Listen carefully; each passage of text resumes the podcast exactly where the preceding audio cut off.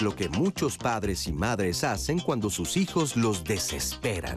Primero, intentan ser pacientes, luego les gritan, posteriormente los espantan levantándoles la mano y al final, y si el niño o niña sigue en su berrinche, les dan una nalgada o hasta una bofetada. Decimos que queremos a nuestros hijos e hijas, pero cuando superan nuestro límite, sin pensarlo, les damos sus correctivos. Nadie dice que educar sea una tarea sencilla y menos cuando se trata de disciplinar. Sin embargo, debemos comprender que una cosa es modificar las conductas con base en premios y castigos y otra muy diferente es educar a los hijos e hijas para que aprendan a autorregularse. ¿Cómo podemos educar sin llegar a la violencia? ¿Qué estrategias de crianza positiva podemos emplear? Quédate con nosotros, porque hoy hablaremos de los límites en la infancia. Hola, ¿qué tal? Muy buenos días. Yo soy Marisa Escribano. Muchas gracias por estar con nosotros esta mañana, con el gusto de siempre y además mucho más, porque esta semana estamos festejando los 25 años de diálogos en confianza.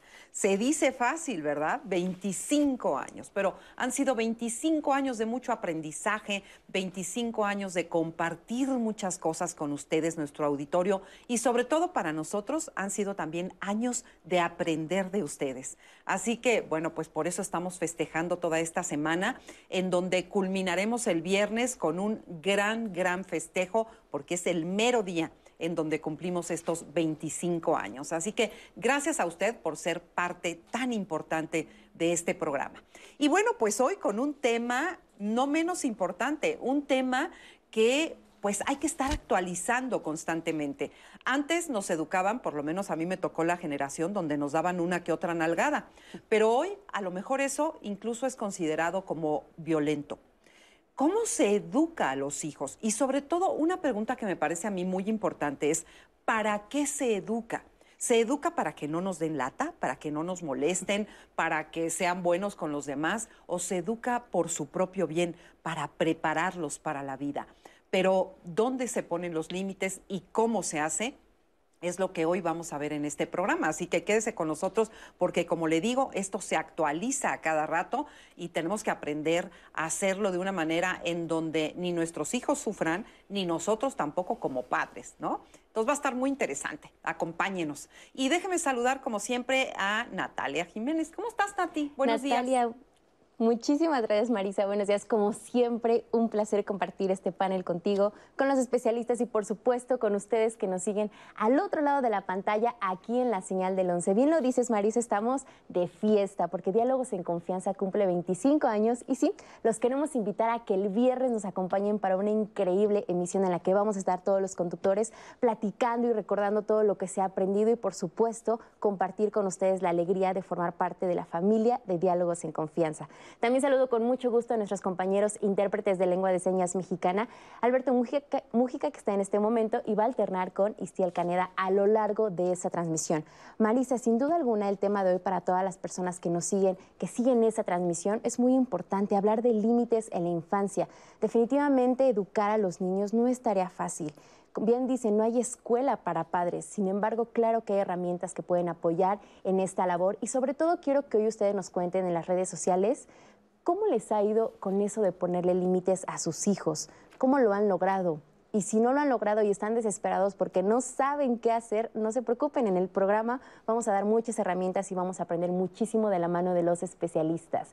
Y cómo nos pueden contactar es muy sencillo. Recuerde que no solamente estamos en vivo en la señal televisiva, sino también a través de Facebook y de YouTube. Ahí usted puede comentar en tiempo real todo lo que quiera, si tiene algún testimonio, si tiene una duda en específica, yo lo voy a estar compartiendo con el panel de especialistas. Asimismo, tenemos Twitter, tenemos Instagram y también una línea, una línea telefónica, el 55 51 66 40 00. A lo largo del programa les compartiremos instituciones, por supuesto también el dato de los especialistas y referencias bibliográficas sobre el tema que tratamos hoy y eso siempre queda guardado en las redes sociales, en especial en el blog de Diálogos en Confianza. Así que participe para que junto con Marisa y los especialistas construyamos la conversación de hoy. Muchas gracias, Nati. Y ya viste qué preciosa blusa tengo. Te ves Qué guapísima, está bonita increíble. blusa. Déjeme platicarle que esta se llama blusa mariposa.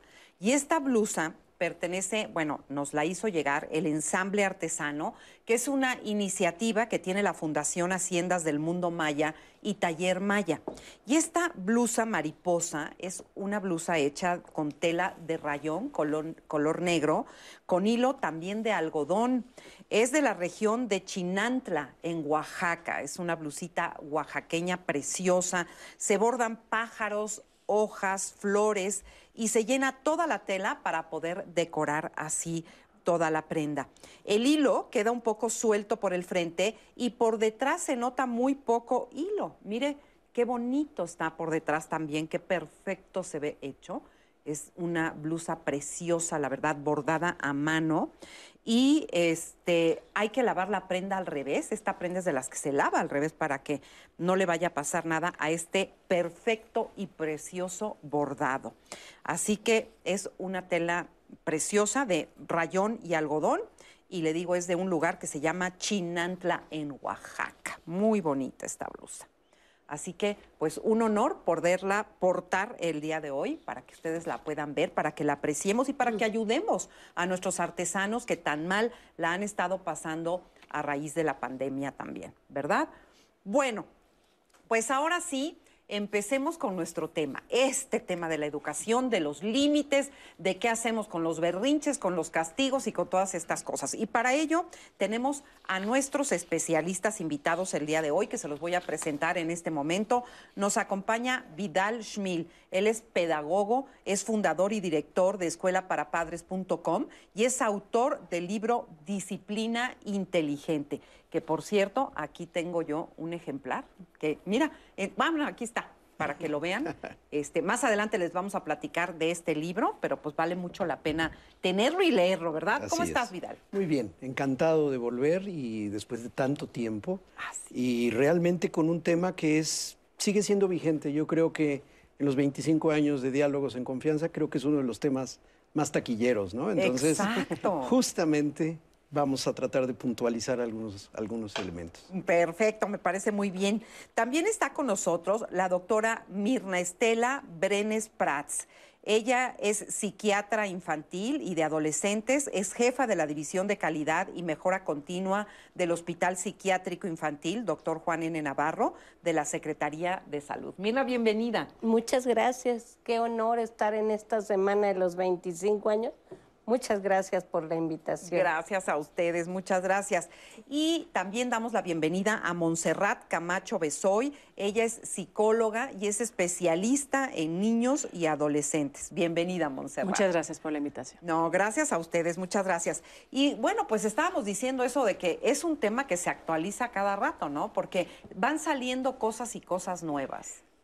Pero, no? ¿O a no? ver, a ver, no, no, ¿No? no. Sí. Yo creo que seguimos en la misma y no entendemos. A ver, yo no había oído la palabrita esta de autorregulación. A ver, la autorregulación es la gran meta a la que aspiraríamos que, lo voy a decir de otra forma, hay que educar a los hijos para que sean adultos, no eternos niños. Y para ello tenemos que eh, mostrarles ciertas estrategias que ayuden a desarrollar habilidades sociales. Eh, creo que uno de los principales problemas por lo que es tan reiterativo este tema, en la angustia y ansiedad de la mayoría de mamás y papás, Sí. es porque el concepto de límites, en mi opinión, está mal entendido. Lo asociamos automáticamente, es una palabra que asociamos tal vez con golpes, con gritos, con maltrato. Poner un límite es una frontera que le permite al niño o a la niña socializar, saber hasta dónde puede llegar. Son como las señales en la carretera que indican, cuidado, hay derrumbes, hay curvas peligrosas, no puedes rebasar. Si tú no le haces caso a las señales, ya no hablemos de la autopista, hablemos de la calle. Si tú no le haces caso al semáforo, no van a pasar ni dos cruces antes de que choques. Sí. Bueno, esos son los límites, te indican cuándo seguir y cuándo no. Esta analogía la tomo del gran educador argentino Jaime Barilco, que planteaba esa, esa, esa comparación y creo que es muy atinada. Poner límites a los hijos no es maltratarlos. Poner límites a los hijos es marcar lo que se puede y no se puede para que llegues a un destino. Sea, y el destino es que sea adulto. Exacto, tiene un- una meta. No es nada más que no me estén molestando. No Así es nada es. más que no den lata, que me dejen en paz. Claro, ¿no? tiene que ver con trazar el camino, como bien dices, ¿no? Claro. Hay que trazarles el camino a los pequeños, porque ellos no saben, entonces nosotros vamos a ir moldeando. Pero es súper importante que como adultos empecemos por autorregularnos nosotros, empezar a trabajar nuestras emociones, porque a veces eh, suponemos que porque antes nos pegaban, ¿no? Y nos daban, eh, como se hizo algo como normal, el hecho de que se pueda poner como normalidad no quiere decir que sea correcto. O sea, vamos aprendiendo y el chiste está en que podamos darnos cuenta de que hay otras herramientas para el pequeño. El castigo lo que hace es generar en él una- un ambiente muy amenazante. Entonces, eso va a implicar que no va a tener buen aprendizaje, no va a tener atención, ¿no? y va a haber muchas situaciones eh, justo, ¿no? Que va a a desacomodar su flujo natural de su desarrollo. Por eso es bien importante que como adultos empecemos a educar, pero educar desde poner normas, límites y educar con amor, ¿no? Que creo que eso es bien importante. Que hoy vamos a aprender cómo se hace eso. Entonces, ¿el chanclazo ya está fuera de moda? Creo que inclusive los memes de el mejor psicólogo era la chancla y todos crecimos con la chancla. Creo que eso es algo que existió, pero por supuesto que la violencia está fuera, ¿no? Sí. Claro. Quiero retomar un poco lo que dicen Vida, lo que dicen Mireya aquí en esta, en esta situación y saber, la educación de los niños tiene que ver con el propio adulto, con cómo se regula él mismo, con cómo es capaz de modificar sus emociones y cómo puede ayudar a ser el espejo de ese niño para decirle, así es regular emociones. Realmente los niños aprenden más de lo que uno hace que de lo que uno les dice que hagan, ¿no? Pero es muy difícil, ¿no? Estás viendo al niño embarrarse en el lodo y decirle, mijito lindo, deja de ternura". embarrarte en el lodito, mi rey. ¿No? Bueno, pero ahí entran otras situaciones, hasta dónde tu tolerancia como padre y hasta dónde antes del evento tú lo previste y lo hablaste con él. Eso, eso O- es como muy O importante. dejarlo en paz. Los niños juegan y los niños se ensucian. Claro. Entonces, ahí más bien es una intervención innecesaria. Sí. Hay muchos supuestos, entre comillas, límites que ponemos que son totalmente innecesarios. Que son porque a nosotros Porque nos a molesta. ti te produce algo. Y, y contradigo un poco la, la introducción. Sí hay escuela para padres, sí la hay y debemos dejar ya esa justificación que mencionó Montserrat con respecto a, como a mí me pegaron, voy a educar igual. Eso te iba Mira, a preguntar, ¿qué pasaba con los padres este, rígidos y firmes? Porque hay muchos adultos que hoy dicen, yo soy así porque mi padre, aunque fue duro conmigo, pero este, me educó bien. Y te dice, y mira, no salí mal. No, bueno, a ver, Claro. este, no necesariamente, es probable que sí estemos con ciertos trastornos, Sí. no autorregulándonos, efectivamente, y ahí está el, pro- el problema. Entonces, si tú educas con un método violento para evitar la violencia, vas a perpetuarla. Exacto. Pero un padre rígido, estarás de acuerdo, no es un padre autorregulado, ¿no? Exacto. Desde ahí. Lo que, lo que va a generar, ajá, justo, o sea, un padre rígido, un padre autoritario, un padre permisivo, lo que genera es un niño inseguro. Porque el papá tiene que tener muy claro que va a poner el límite, eso es lo primero. Claro. O sea, cuando tú ves a un niño chiquito que va a agarrar el bote de lejía o va a agarrar un detergente, tú vas a, y de inmediato vas a ir hacia un límite inquebrantable, no lo vas a permitir eso. Y eso te va a dar tranquilidad y te va a dar seguridad. Eso es lo que tenemos que hacer cuando ponemos límites, tener esa misma actitud. Cuando tú tienes claro lo que sí y lo que no, el niño siente seguridad porque sabe hacia dónde va. Justo tiene que ver con las generaciones. Hay generaciones que hoy dicen ponerle un límite a alguien es no dejarlo ser. No, al contrario. Claro. Ponerle un límite a alguien es permitirle desarrollar quien va a ser y además convivir con los demás que están aquí. Y eso es algo muy frecuente que los papás te preguntan. Oye, ¿qué hago? Yo, yo lo voy a dejar que él sea como, como él quiera Como ser. quiere ser. Claro, si no yo voy a estar interviniendo. Y creo que esa es inseguridad en los padres. Un poco déjenme hablar de la biología que tiene que ver aquí a cuento. En la neurobiología infantil, pues más o menos por ahí de los 5 o 6 años desarrollamos dos partes importantes. El lóbulo frontal, que es realmente el que se va a encargar de regularnos todo en este mundo, y que si nos regresáramos a esta parte importante es donde vamos a sentar nuestro super yo, la conciencia, y también neuronas en espejo. Quiere decir que esto nos va a llevar a dos cosas, a la posibilidad física de poder sentir por el otro, porque ya empezaron las neuronas en espejo, y a poder poner reglas y límites porque ya el lóbulo frontal empezó a funcionar. Entonces, estas neuronas que se están comunicando entre sí nos permiten como padres, como adultos, como gente que estamos ayudando en esto, a tener una base. ¿En qué edad puedo decirle, oye, es que el día de mañana que a ti te pase, pues sí, el día de mañana, mañana es jueves para el oh, niño, mañana es sábado, ¿no? A veces somos muy complicados para explicar, ¿no? Ahorita vamos a seguir platicando de ello. Les quiero presentar, tenemos una entrevista. Eh, vamos a verla y ahorita la comentamos con, el, con Gaudencio. Vamos a verla. Importante que los padres, las madres puedan revisar o podamos revisar nuestra historia cuando estamos previos a el inicio de la propia crianza. ¿Por qué? Porque se suele decir que no hay una escuela para ser papás, mamás, pero en realidad sí existe y esa escuela es la experiencia de haber sido hijo, de haber sido hija.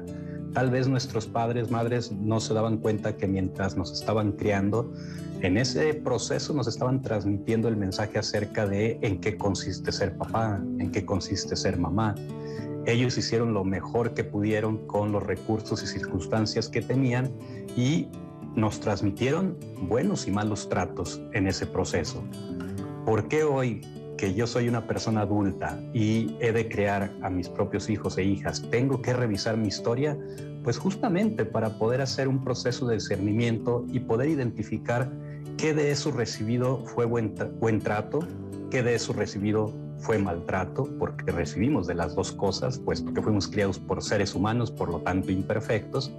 Y este proceso de discernimiento me va a permitir apropiarme, agradecer y transmitir los buenos tratos y me va a permitir poder problematizar, cuestionar los malos tratos, sacudírmelos y en su lugar llenarlos con alternativas bien tratantes, con alternativas de crianza positiva, de crianza respetuosa.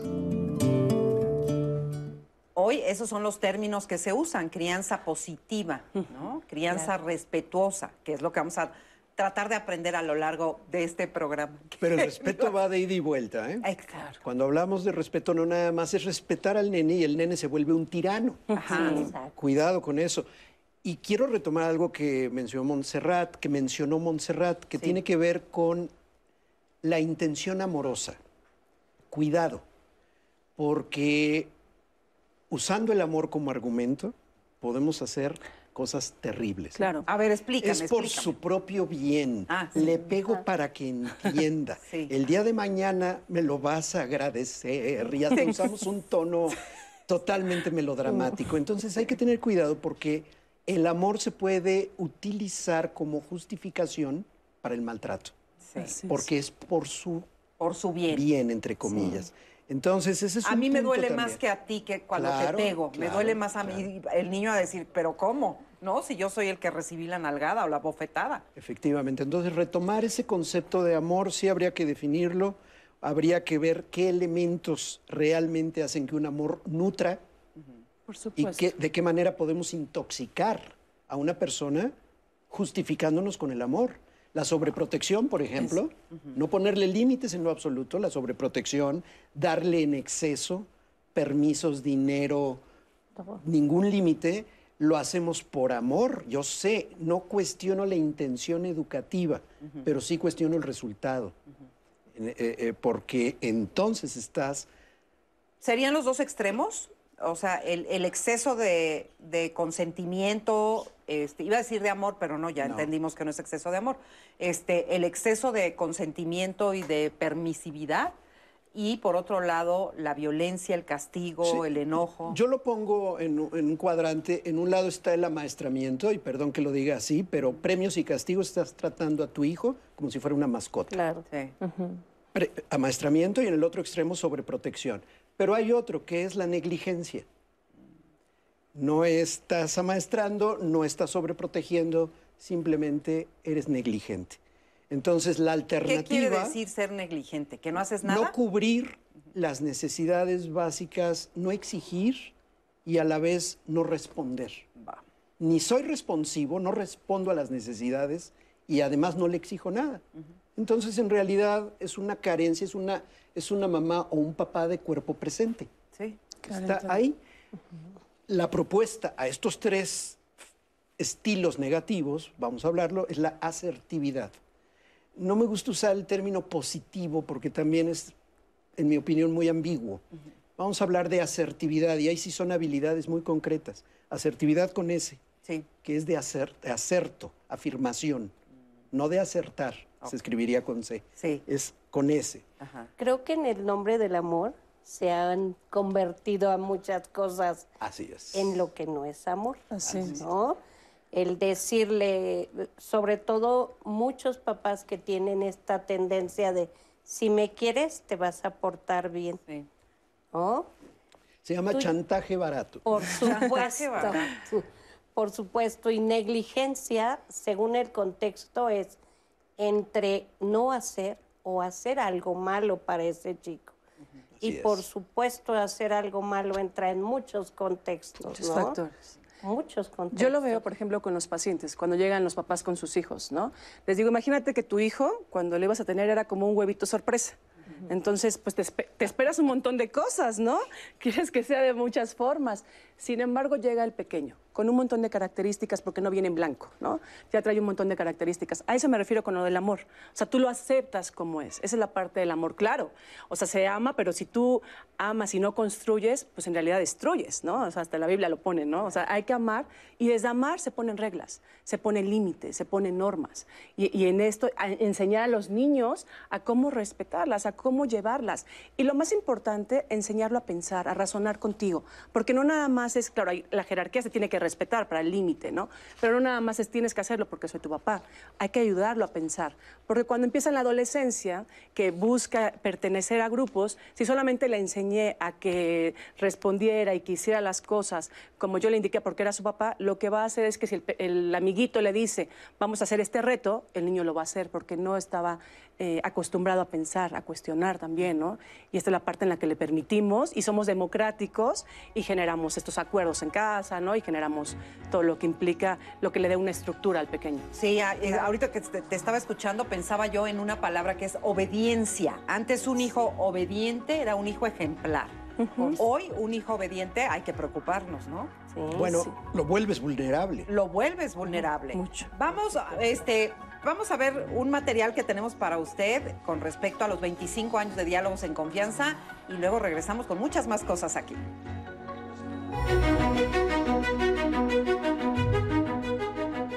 Mi nombre es Aide Ruiz, tengo 63 años. Quiero felicitar a Diálogos en Confianza por su aniversario. Realmente a mí en, lo personal me ha ayudado mucho en mi vida. Por Diálogos en Confianza yo entré a la universidad a los 50 años y me titulé en trabajo social y terminé trabajando en un asilo de ancianos. Y al mismo tiempo me, me gusta que Diálogos en Confianza esté ayudando a estas nuevas generaciones para poder salir adelante porque realmente nos ayuda mucho. Y de verdad yo agradezco y felicito mucho a Diálogos en Confianza para que nos siga ayudando ahora a las nuevas generaciones. Gracias. Hola, ¿qué tal? Yo soy Gerardo Padilla, soy camarógrafo, tengo 33 años ya en esta profesión y hace más de 20 años eh, me tocó estar en, en los inicios de lo que ahora es Diálogos en Confianza. Quiero darles una felicitación y un gran abrazo y que vengan muchos años más de éxito. Bueno, pues quiero aprovechar este espacio para mandarle una gran felicitación al programa de Diálogos en Confianza por este aniversario. No solamente al equipo que produce diálogos, sino también al Politécnico Nacional por abrir y mantener este espacio que es tan necesario para la sociedad mexicana, construir los argumentos que necesitamos en la modernidad, construir los espacios de encuentro para escucharnos y dialogar, es una urgencia que necesitamos en nuestra sociedad aprender a dialogar y que diálogos, como bien lo dice su, nombre, nos ha enseñado a muchas generaciones y por eso hay que mantener este programa y hay que decir felicidades por este nuevo aniversario.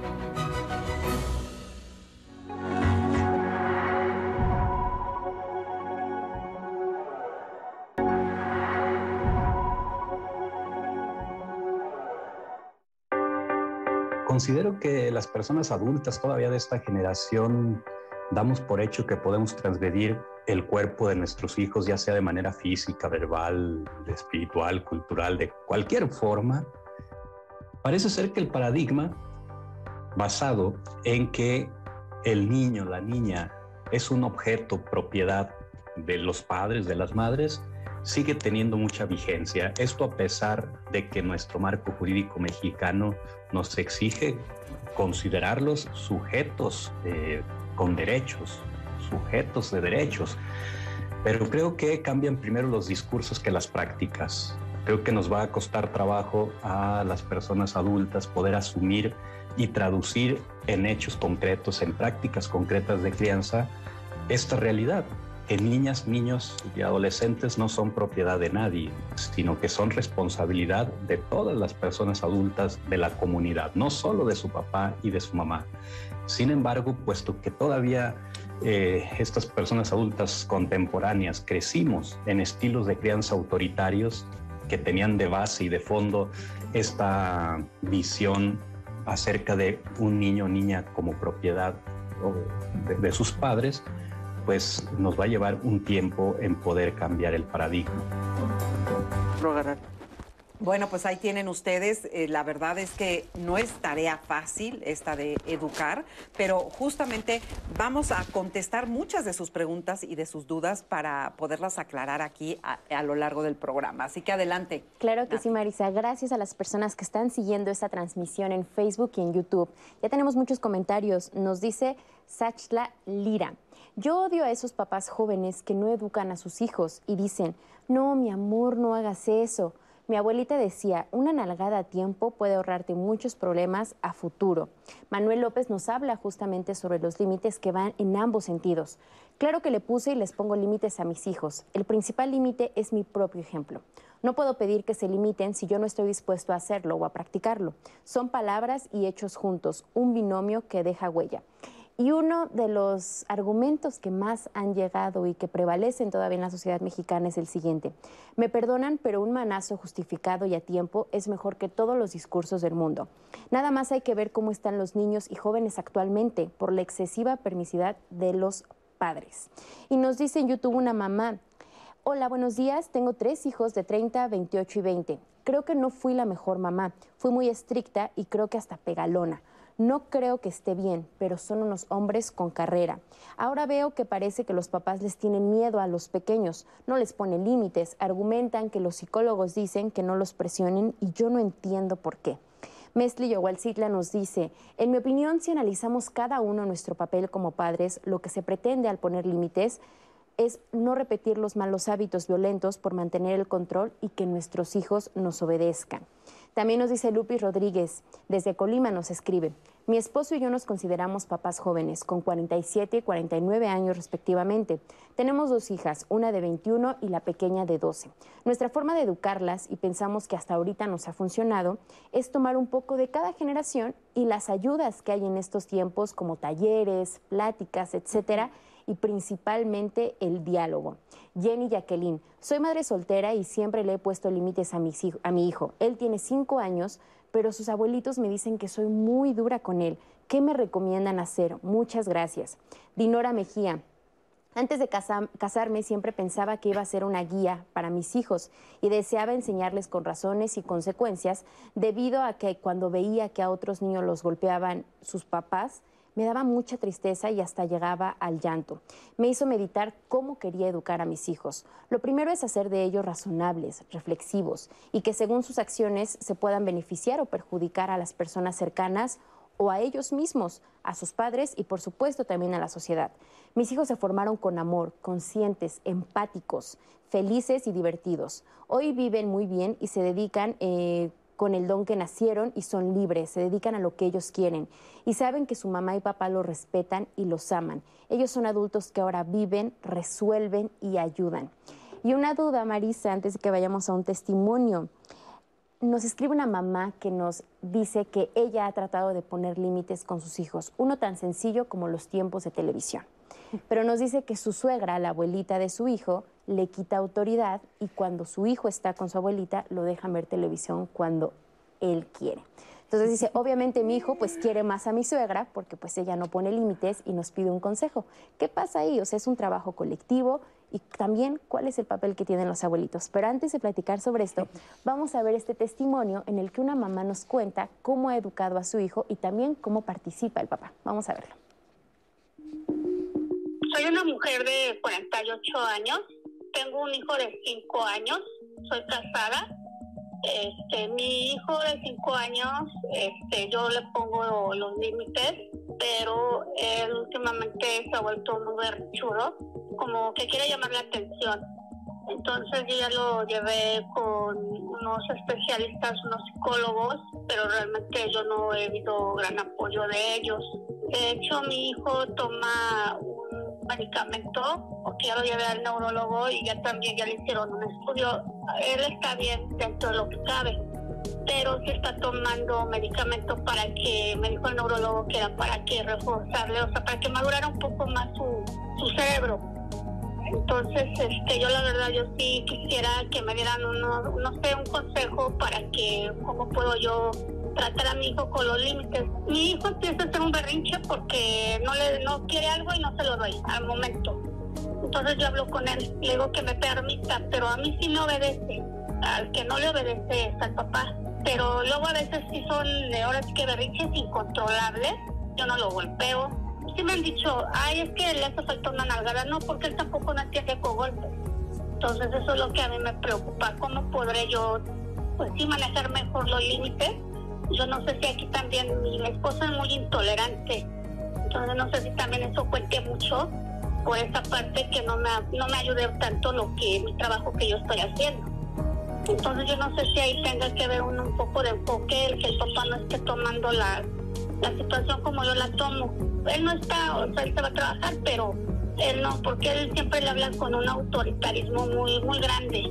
Y él sí es de, o sea, de golpes, ¿no? Y yo la verdad pues yo no se lo permito y yo también por esa parte pues yo no sé si yo estoy bien o no, aunque no le estoy quitando yo a él su autoridad, pero yo creo que la autoridad no se puede con golpe. Este, a mí me da mucho miedo que mi hijo llegue a crecer y la verdad por no tener los buenos límites que debe de tener y todo, es la verdad hasta se llegue a, llegar al grado de, de él pues sí dañarse en algo, ¿no? Incluso hasta a lo mejor hasta un suicidio, ¿no? Porque pues yo no sé si de alguna manera él esté llamando la atención por ese lado. Bueno, ahí está este testimonio de la mamá. ¿Qué le dirías tú? Porque siento muy complicado todo lo que está explicando. O sea, el niño salió bien en sus estudios y lo están medicando. Entonces, a ver. Eso sí es muy importante de valorar. Primero, como modificar este concepto de lo voy a madurar con medicamentos. Uno no es plátano, ¿no? de verdad que no maduran en algún momento. Aquí algo muy importante es, para reglas y límites no tiene por qué haber medicamento. Probablemente, y esto habría que verificarlo, tenga de fondo algún problema con el déficit de atención, con un trastorno oposicionista desafiante o juntos, que es algo que ocurre con mucha frecuencia, se dicen diagnósticos comórbidos, pero eh, a lo mejor lo que llamó inicialmente la atención fue el problema conductual y a partir de ahí se pudieron ver esta situación. Entonces, sí, no hay que confundir es un TDA con trastorno oposicionista desafiante, tal vez si no lo sabemos, y habría que evaluar esa parte. Y también ahí también eh, hay que saber poner buenos límites. Eh, y de, definitivamente un déficit de atención, un trastorno oposicionista desafiante, necesitan de los límites, no, no implica que el medicamento va a hacer todo, pero ojo, yo, yo sí quisiera quitar el estigma de que vamos a dar tratamiento para que se porte bien. No, por ahí no va esto. El medicamento funciona para lo que pueda existir como un trastorno que hay que estudiarlo y que hay que manejarlo.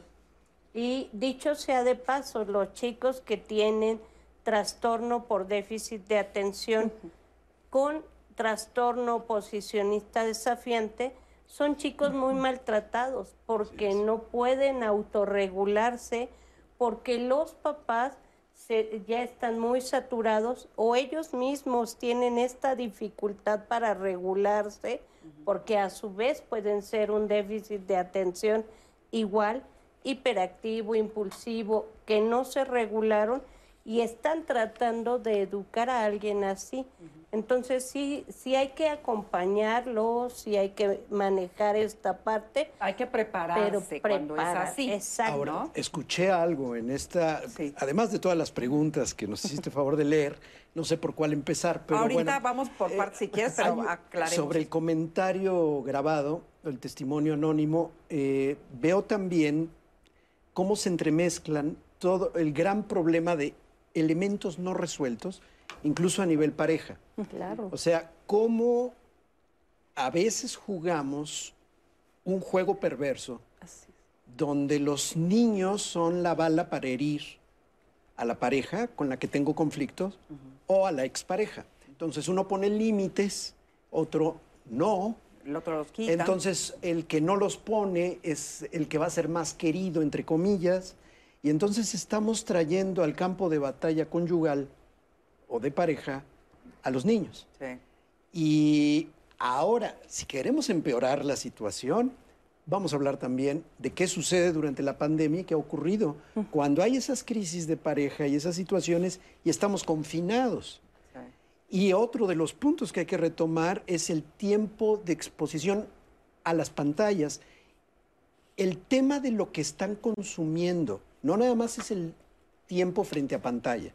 Lo que está produciendo en los procesos de identidad de los niños y de los adolescentes, el consumo en redes sociales, es un problema de escala realmente de magnitud gigantesca que los padres estamos negando. Creemos que es un problema nada más de que tenga que estar dos horas o una hora o cuatro horas. Perdóname, el problema es mucho más profundo. El problema es la crisis de identidad porque el niño se está comparando con el de TikTok, con el influencer, con que tiene que cubrir ciertos estándares de belleza, de cuerpo, de actitud. Y él es popular tal vez en las redes, en los videojuegos, pero en la vida real no hay interacción. Entonces estamos teniendo un problema verdaderamente serio. Sí. Y la mayoría de los padres estamos en la superficie diciendo, ¿cuánto tiempo? No, y más en la pandemia, porque ha sido el entretenimiento ideal para, para los niños y para los adultos y para todo el mundo, porque estando todo el tiempo metidos en una casa, pues cada quien está en su computadora, en su teléfono. Pues de ideal no tiene nada, es realmente un problema. Y esto no es un discurso antitecnológico, es realmente un problema de falta de límites, por un lado, pero también de falta de supervisión de contenidos. Y, lo que está ocurriendo, insisto, en la formación, en el proceso de identidad, es muy severo. Sí, hemos hecho programas al respecto y sí, o sea, eh, hemos estado, bueno, por lo menos en diálogos muy conscientes de lo que sucede, porque hay que estar con la tecnología, porque es lo que hoy hay, pero también hay que saber cómo y hasta dónde, y sobre todo lo que tú dices, que es muy importante, no nada más es el número de horas, sino lo que están viendo y que les sirve de espejo para decir, no, pues este, muchos chicos tienen o niñas también, muy baja autoestima, precisamente porque no son como la influencer, como el personaje que están viendo, y eso les trae muchos problemas a los niños. Estoy totalmente de acuerdo. Y eso entra en los límites, ¿no? Esto está, está dentro de nuestro campo de... de- de- A ver, de pero yo quisiera hacer una pregunta básica, basiquísima, porque no la contestamos al principio. ¿Para qué educamos? O sea, ¿qué es lo llegan estos hijos a nuestra vida y nosotros empezamos a decirle no toques, no hagas, no empujes, no digas, tú cállate, lávate las manos, no pongas los codos en la mesa y empezamos, ¿no? ¿Cuál es el objetivo de todo eso? O sea, ¿sabemos hacia dónde vamos y qué estamos haciendo? Por lo general, no. Yo, yo lo que planteo, la sugerencia o la propuesta que hago es que nuestros hijos sean aptos, aptos para vivir su propia vida. Sin ti. Ok, o sea, es un preparar a los hijos para la vida.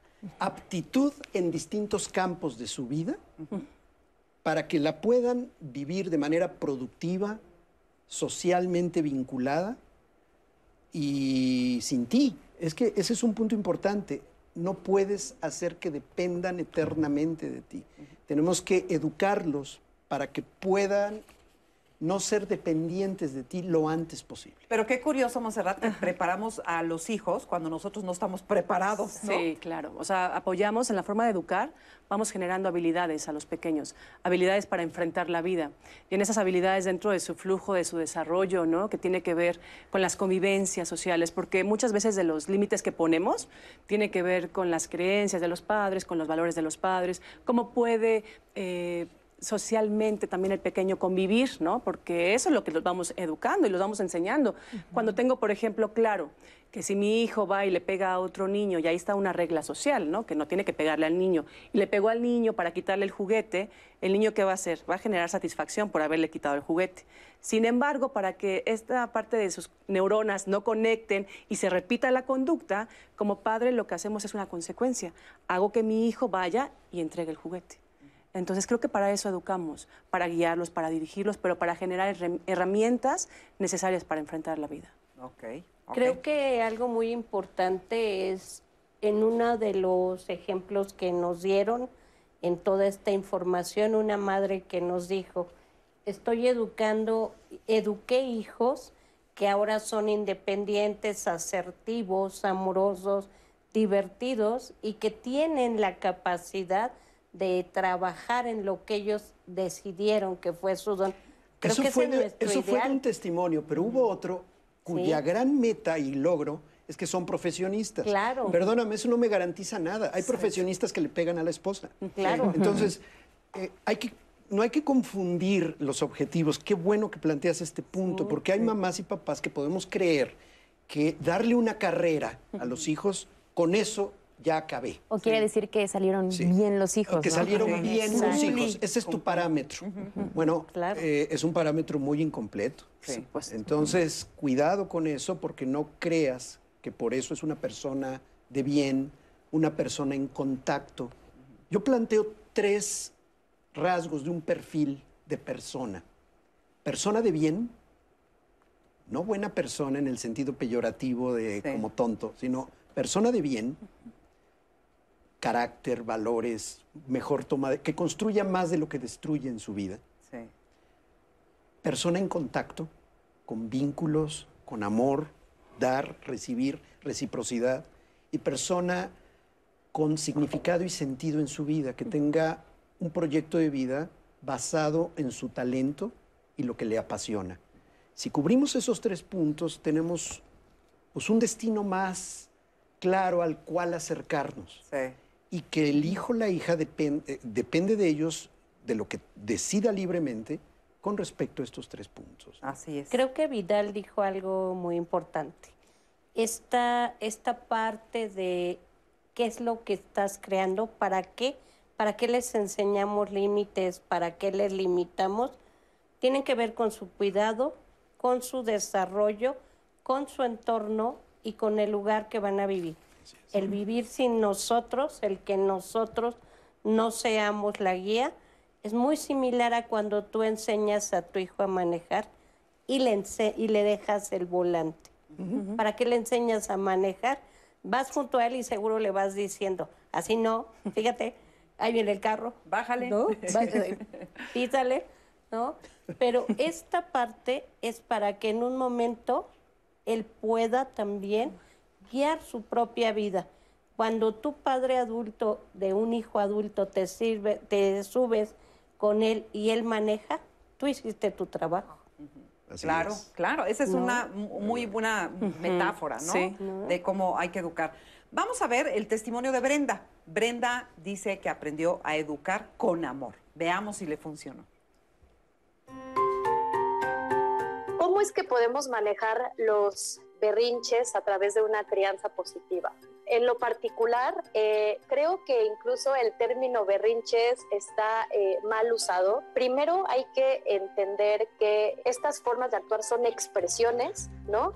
Que las niñas y los niños nos están diciendo algo en concreto, ¿no? Y ese algo en concreto es, eh, puede ser algo que no le gusta, algo que le está frustrando, algo que no sabe cómo resolverlo en ese momento porque todavía eh, está como en este proceso de formación y de sentar las bases socioemocionales, ¿no?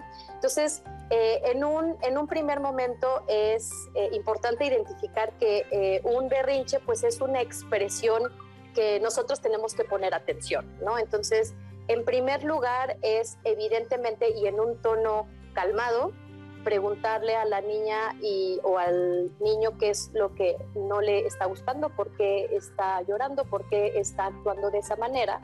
Eh, acá es súper importante escucharles. Una vez que sepamos qué es lo que le está molestando, desagradando, qué es lo que le está frustrando, eh, es importante también siempre establecer este diálogo con ellos eh, de cara a que nos bajemos a su altura eh, en el sentido de que los ojos hagan eh, contacto, eh, los ojos de las personas adultas con los ojos de las niñas y los niños, para que se pueda dar una explicación eh, y una salida de cómo se puede resolver esa, esa situación, cualquiera que sea. Seis de cada diez niñas y niños menores de 14 años quienes han, quienes han sufrido algún método de disciplina violenta, por ejemplo, y uno de cada dos alguna agresión psicológica. Entonces ese es un tema alarmante y fíjate que durante la pandemia nos dimos cuenta también que estos niveles eh, incrementaron y esto se daba también por el, por el estrés constante que vivían las personas adultas y que por ende eh, les resultaba difícil ser cariñosos con sus hijas y sus hijos, ¿no? En mayor medida justificaban el uso de métodos de disciplina violenta. Entonces, la clave sin lugar a dudas está el trabajar con las con las mamás y los papás creo que es eh, como súper importante y ese es uno de los, de los retos que la verdad es que tenemos ¿no? actualmente. Y también me gustaría finalizar como con esta frase de una eh, psicoanalista francesa, eh, médica pediatra, François Dolto. Si un niño no es criado en el amor, sino en el miedo, no aprenderá a amar, sino a defenderse. Entonces, bueno, quizá también eso nos dice mucho ¿no? de, este tema. Bueno, pues ya estamos aquí de regreso y muchos comentarios. Nancy. Así es, Marisa, y justamente a propósito de los berrinches nos han escrito muchas mamás. Una de ellas nos dice, tengo una bebé de dos años, seis meses y es muy berrinchuda. No quiere aprender a ir al baño. Nos dicen que es por consentirla. Tratamos de marcarle límites, pero no parece entender qué es lo que podemos hacer para educarla bien. Y en, otra, eh, en otro testimonio, una mamá nos dice que tiene dos pequeños, uno de seis años y uno de tres, y nos dice que el menor es muy berrinchudo y que hablar con él con cariño, la verdad, no le ha funcionado.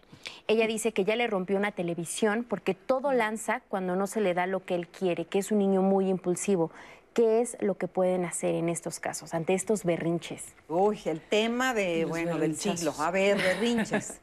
Y es un tema que de verdad llega mucho a consultorio, ¿no? El Claro. berrinche, el berrinche. Yo creo que todos en algún momento es parte también del proceso del niño que presente berrinches. Eh, a veces queremos hablarle cuando está en el berrinche. El niño no escucha cuando está en el berrinche. Entonces tú le puedes hablar, te puedes voltear de cabeza. El niño no está escuchando porque está metido en su berrinche. Eso que tenemos que, que siempre eh, tener muy en cuenta, ¿no? Que no te está escuchando. Después esperar porque eh, hay que trabajar tolerancia a la frustración. Y la tolerancia a la frustración se trabaja desde que tú le das pecho al niño. O sea, llora y, corremos, ¿no? A darle pecho al, bebé. Eh, cualquier situación. Tienes al lado eh, la jarra de agua, está el pequeño, quiere agua y luego, luego le damos. Todo demanda inmediata. Cuando están en el colegio no hay demanda inmediata porque hay veintitantos niños, ¿no? Entonces hay que empezar desde ahí, desde empezar a ponerle justo, trabajar su tolerancia a la frustración. No se le da todo ¿no? O sea, tenemos que hacer que el pequeño vaya esperando poco a poquito, desde su turno. Y cuando viene el berrinche, sí, justo, o sea, lo dice, eh, lo, lo acaban de decir en la cápsula, ¿no? pero tenemos que esperar a que pase el berrinche y después hay técnicas de regular el berrinche. Puede ser a partir de la respiración, ¿no? Se les dice que tiene un globo en el estómago y entonces tiene que inflar su estómago como si fuera globo y va sintiendo cómo se va moviendo su diafragma o el semáforo, ¿no? En donde dice alto, a ver, espérate, tienes que respirar. O hay una técnica de la tortuga que es muy famosa, ¿no? Que es cómo regular. Entonces el pequeño dice, la tortuga, tortuga, y se mete a su caparazón y le cuentas del 1 al 10, porque los niños a veces decimos, quiere Te voy a interrumpir aquí porque tenemos que ir a una pausa, pero vamos a seguir hablando de eso porque es un tema fundamental. Pero veamos primero esto y vayamos a una pausa.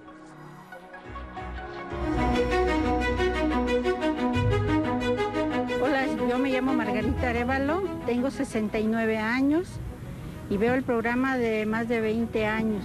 Y hoy los felicito porque me ha enseñado tantas cosas, sobre todo a ser tolerante, paciente. He aprendido muchísimas cosas con ese programa. Lo felicito sobre todo por sus 25 años y que sigan más. Mi nombre es Gabriela Guerrero Estuve en Diálogos en Confianza alrededor de 22 años y bueno, eh, solo puedo decir que haber estado en Diálogos en Confianza me llenó de muchas satisfacciones, muchos aprendizajes no solo en la vida profesional, sino también en mi vida personal. Fue una escuela, fue una escuela este, día a día estar aprendiendo y la verdad me siento muy orgullosa de haber pertenecido a ese equipo. Y pues nada, nada más felicitar a todos los que hacen posible esta transmisión. Eh, es muchísima gente la que trabaja en estos programas y bueno, para todos ustedes y para todos nosotros, feliz 25 aniversario, diálogos y muchas gracias. Me complace mucho felicitar en este aniversario a Diálogos en Confianza de Canal 11. Me complace mucho esta felicitación por dos razones. Yo como televidente, muy complacido de los contenidos y de la propuesta programática de diálogos. En Canal 11 han desfilado algunas de las mentes más brillantes del país, pero al mismo tiempo de las personalidades más constructivas, porque no se trata nada más de subrayar los problemas que nos aquejan, sino también ofrecer antídotos, soluciones, propuestas de reflexión, propuestas de manejo de diferentes situaciones. De tal manera que a lo largo de estos años, Diálogos en Confianza se ha caracterizado por un sensacional equipo, lo digo sin ningún rubor, donde hay técnicos y técnicas, donde hay personal administrativo, donde hay conductores y conductoras de enorme nivel. Así que me complace, repito, desearle larga vida a Diálogos en Confianza en Canal 11 y que esta propuesta imaginativa, creativa, reflexiva, crítica prosiga, se amplíe y mejore cada vez más. Felicidades.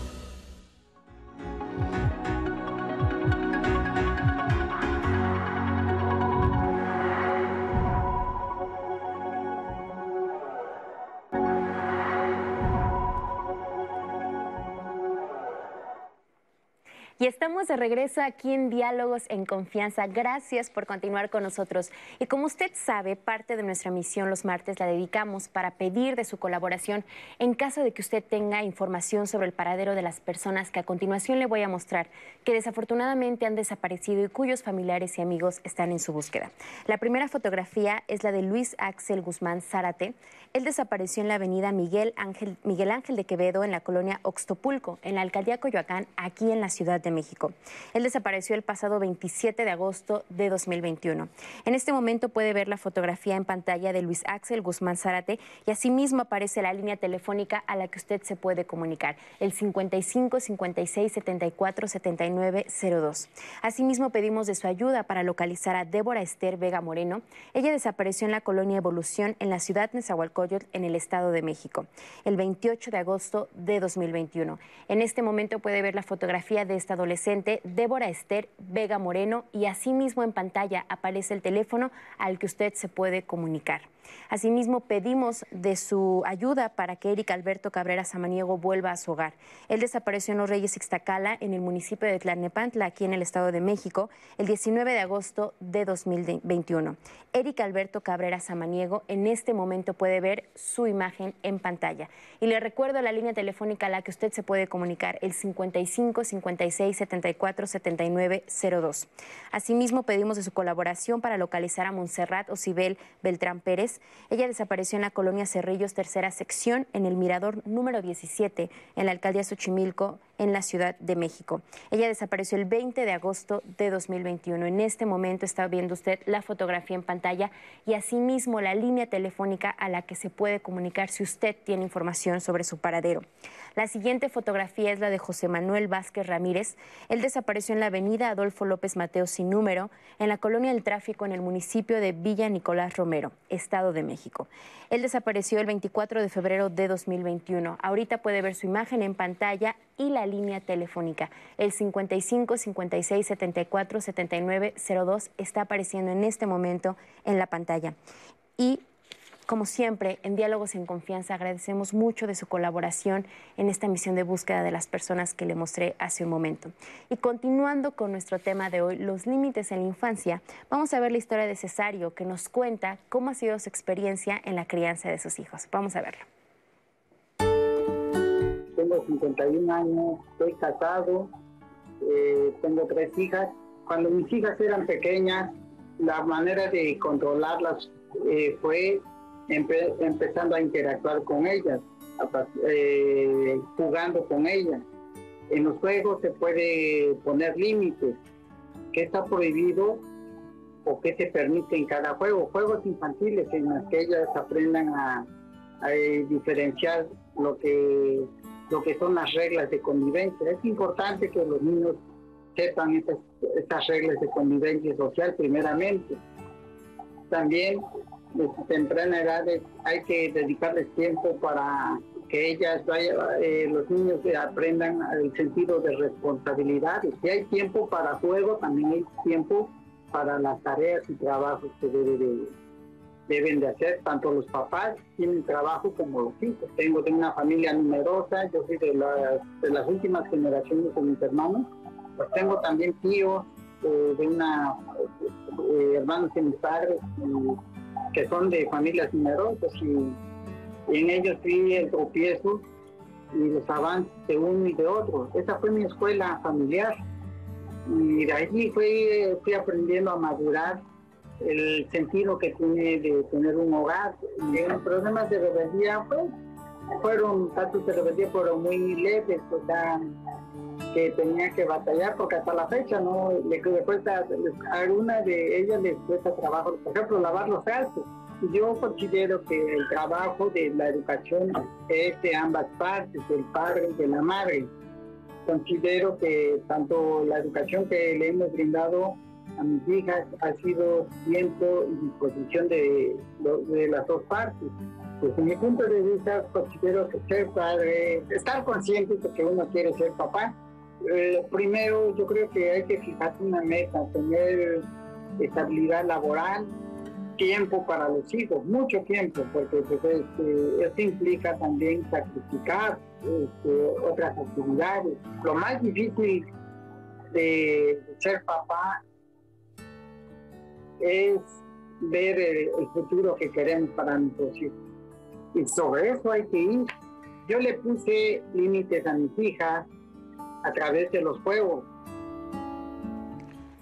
Qué bonito. Y además sí es una, un muy buen instrumento. Súper. Retomemos eso y retomemos lo que estabas diciendo, por ejemplo, para los berrinches. ¿Qué, qué es esto de la tortuga? La tortuga.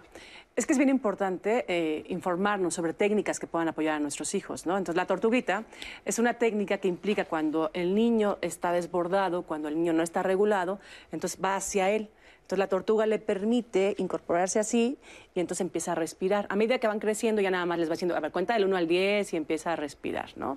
Y bueno, eh, los berrinches que generalmente, eh, como decían en los comentarios, ¿no? Se tiran al piso. Estás en Walmart, estás en alguna tienda y se tiran al piso, ¿no? Y entonces ahí yo creo que lo que tenemos que trabajar es la reacción como papá, porque eso no lo puedes controlar. O sea, a veces eh, uno- yo soy especialista en niños y de repente llevaba a mis hijos a, conferencias así y empiezan a hacer un super show, ¿no? Eso no lo puedo controlar. Lo que sí puedo controlar es qué hago a partir de esa conducta. Entonces el papá se empieza a poner nervioso, entonces hay que chocolate ya contarle porque empieza a sentir que todo el mundo lo está observando, le gana su ansiedad y entonces le compra el chocolate. Entonces en ese momento es cuando más calma tenemos que presentar, ¿no? O sea, eh, calmados, esperar a que pase, no hacerle caso y si es necesario quitarlo de ahí, ¿no? O sea, moverlo de ahí, llevarlo hacia otro lugar y que él pueda hacer algún tipo de técnica, porque hay que darle esos recursos. El niño no sabe, pero nosotros sí que hay técnicas. Y nunca darle lo que pide Ah, durante sí. el berrinche. Claro. A ver, a ver, explícame. Nunca, le- nunca cedas a eso porque entonces se vuelve una técnica funcional para él. Claro. Si yo obtengo de esa manera lo que quería, ¿por qué voy a renunciar a eso? Claro. Entonces, nunca cedas, nunca des el chocolate para callar. No le compres el, el juguete, porque te metes en un callejón sin salida. ¿eh? Pero qué difícil, ¿no? O sea, eh, eh, me estoy tratando de imaginar, estás en una juguetería, le, este, fuiste a escoger un regalo, el niño de repente hace berrinche porque quería que fuera rojo en lugar de verde, y Bueno, entonces se prevé, tira al como piso. bien dijo Mirna, prevé algunas cuestiones para evitar, les te voy a comprar uno de tanto no, que no pase de esto, estableces las reglas del juego. Si Claro. a pesar de eso lo hace, mira que haga el berrinche que quiera, que se vuel- que se dé vuelta como calcetín. No me interesa. Ahora, los demás no tienen por qué soportar, como bien dijiste, eh, el berrinche de los demás. Entonces te lo llevas a otro lugar. Porque A luego- nosotros nos jalaban de la oreja, ¿se acuerdan? O sea, era eso de sí, que, sí. ah, órale, vámonos. Sí, sí, sí. ¿No? Pero, pero ya no lo sugerimos. Ya no. Ya no, ya no lo sugerimos. Ya no lo sugerimos. Algo ibas a decir. De- iba a decir que inclusive hay un comercial, eh, ustedes deben de recordar, es un niño de, me lo compras, me lo compras, me lo compras, me lo compras, me lo compras. Y es al final, oye mamá, mira lo que me compró la señora. La señora acabó tan atosigada que se lo compró pensando que era el hijo. Bueno, afuera de un cine, respondes. afuera de un cine yo conocí al psicólogo más experto, que era el vendedor de globos. Decía, niño, niño, llórale a tu mamá para que te lo compre. Tal cual.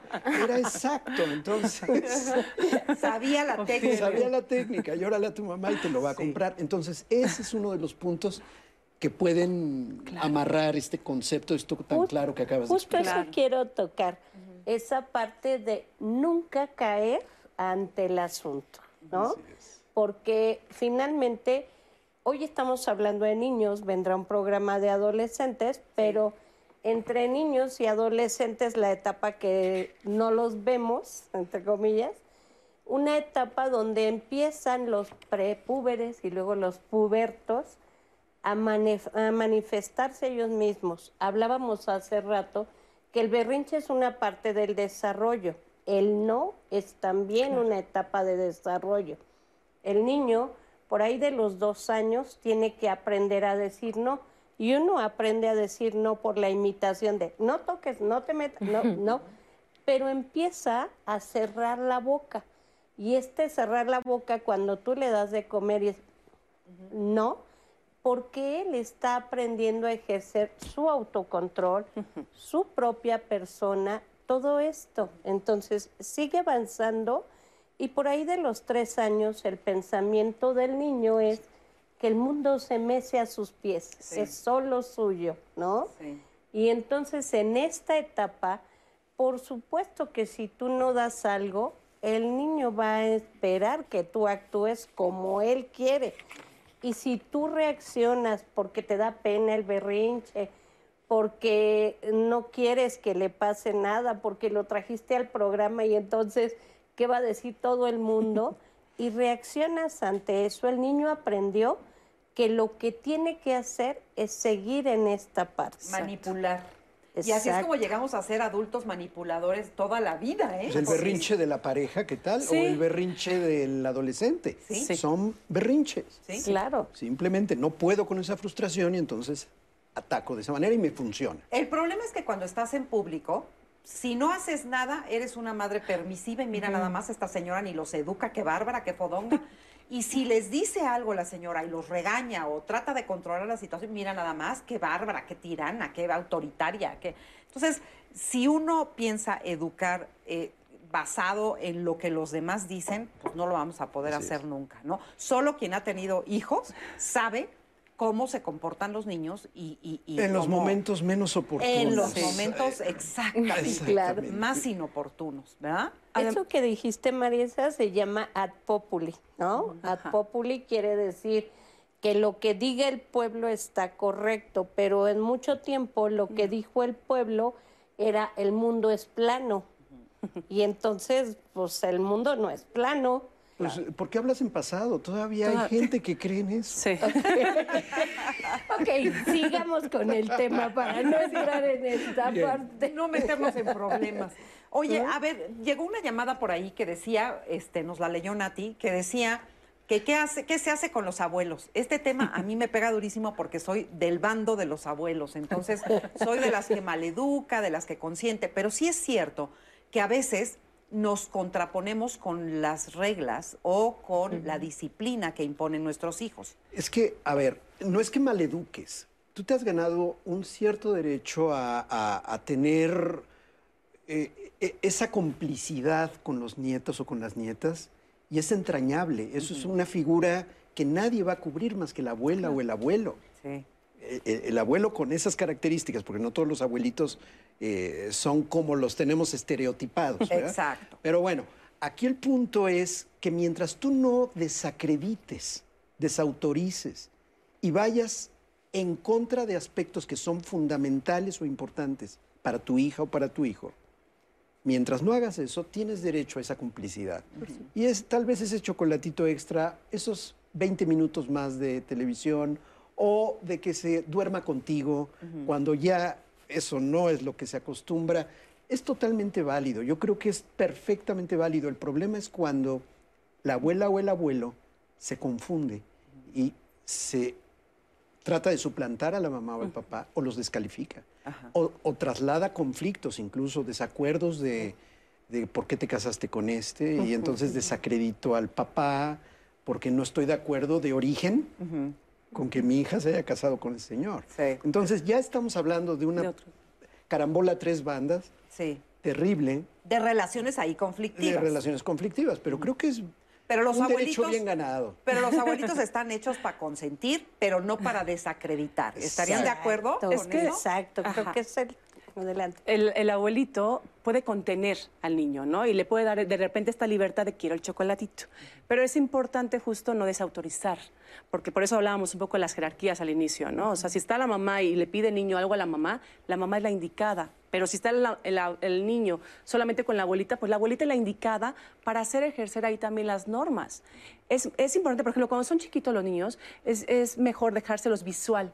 Por eso hacerles su estructura visual, ¿no? A tal hora tiene que comer, a tal hora tiene que bañarse. A tal... Entonces tú le dejas el calendario a la abuelita.